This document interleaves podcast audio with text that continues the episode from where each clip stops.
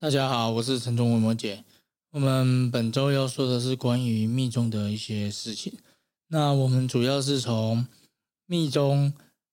为什么会出现密宗秘密佛教这个的正经背景去跟大家讲。那我们不从太多的教理的演化去说明。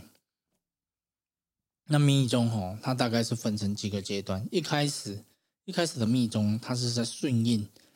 当下的这个政治背景，就是说哈，因为佛教它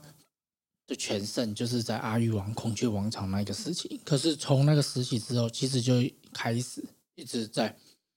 衰退。那密宗它差不多是在西元五六世纪前后那边出现，所以你如果注意看，它越到后期。关于密宗的这个经典越来越多，所以说，那为什么会有这个变化？主要是来自于说，那时候还是以印度教，就是所谓的这个婆罗门教作为一个主导。那当然，如果我们有获得官方的支持，那相对应的，不管是在任何的祭典、任何一个活动，还是说任何的一个税负的补贴，还有说这些大商人的供养，全部。都会获得一个很大程度的一个满足。那可当然，如果我们没办法去获得一个官方的支持的话，那所以说你在有一些功德款，还是说一些其他的事物上面，就会有所受到限制啊。所以那时候就开始出现了一些秘密佛教。那秘密佛教它其实就是说，它是。用佛教的这个教理，但是他去结合很大一部分的印度教的一些概念和一些说法，比如说像咒语。如果在密宗，它里面包含了很多的这种咒语托尼的这个部分，那它恢复了很多祭祀的仪式和很嗯繁琐的这个部分，就是在这个祭典的这个部分。那基本上，当初原始佛教那时候不进行的，基本上命运佛教都把它拿来用。那所以说，有人就会认为说啊，这样子好像不是很好。可是他这个就是说，哦，因为佛教它本身的这个客观性和包容性很大，所以他再去接受这些关于印度教的部分的时候，其实他也是在融入这个社会群体，因为。信众的喜好，那就会决定这个信仰它的变化。这个是在哪一个国家都是一样的，哪一个社会其实都是一样的。因为，所以，所以它就变成哈，在这个后续的这个时代的变化，大部分都还是以秘密佛教为主，就是在佛教的后期。因为佛教在印度的一个兴盛了不起，也差不多在一千年左右。那后续基本上就是。苟延残喘呐，就是他的势力就没有像之前那么大，然后最后就会因为几乎就被印度印度教本土去同化，那又那时候尾巴的时候就末期又遇到伊斯兰教的入侵，又大力的去毁灭佛教的这些行为，所以说哈，那我们初期是这样子，那中期比较算是中后期的这个部分会有一个很大的争议，就是。很多人拿来跟我们询问，大部分都是在说这个密宗的双修这个部分，就是关于信力透过这个双修部分，就是所谓的明妃去获得一个涅槃的一个解脱。但是这一个还是要先说啊，在理论上可行，但是实物上不可行。所以它这个部分，它其实是加入了湿婆的信力的这个概念在里面，它去。大力的融入，所以这段时间也算是属于佛教这个秘密佛教在佛教历史上比较腐败的一个时期啊。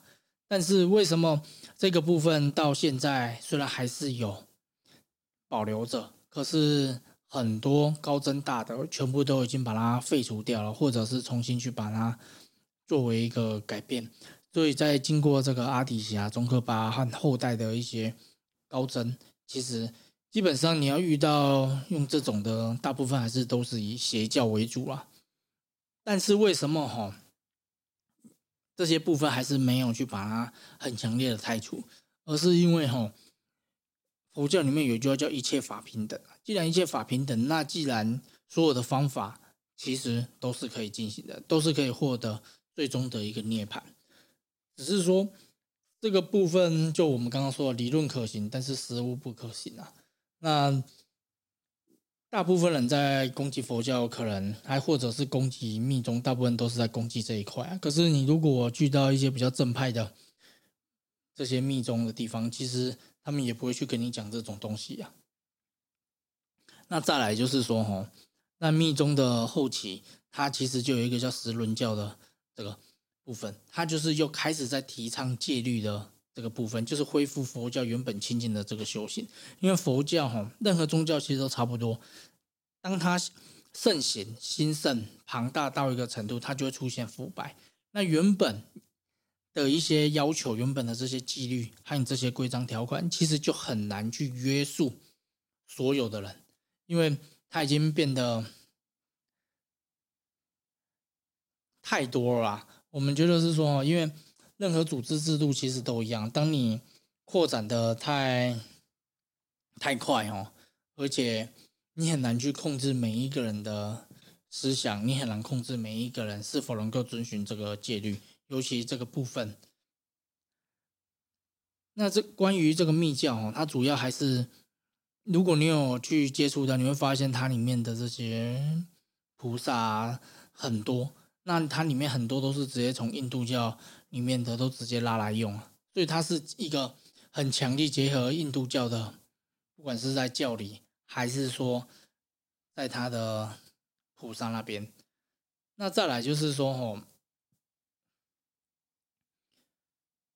我们还是要回答最后一个问题，就是说。有很多人问：哎，密宗是不是佛邪教？其实密宗它并不是邪教，它唯一算邪教的大概就是只有在提倡双修、心力明飞的那一个部分了基本上你撇开那边，你现在遇到的应该都是属于蛮蛮正派的。那基本上那种比较奇怪的，可能还是在一些比较偏僻，还是说在当地的一些部分呢？那基本上这个就是我们关于。密宗它的盛行的一个背景，稍微讲一下。它主要背景哦，我们这边再做个总结，就是说，它是因应当时候的这个政经背景出现的一个变化，所以它在它结合了很大量的一个印度教。那同时来说，它也把过去根本佛教要要去摒弃的关于咒语，还是说很大量的这些经典仪式。祭祀的这些行为又重新拿来用了，和鬼神之说。那这边就是给大家做一个参考。那如果你有任何疑问，也都可以再写信来跟我们讲。好，谢谢。